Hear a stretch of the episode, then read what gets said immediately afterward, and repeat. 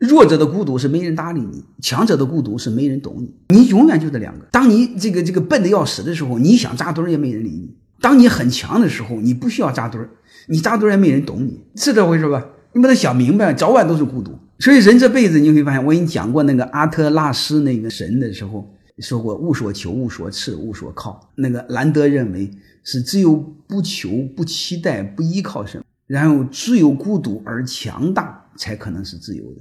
所以，孤独是一种更为深度的自由。如果一个人没有几根硬骨头，是支撑不起这种高贵的孤独、高贵的自由。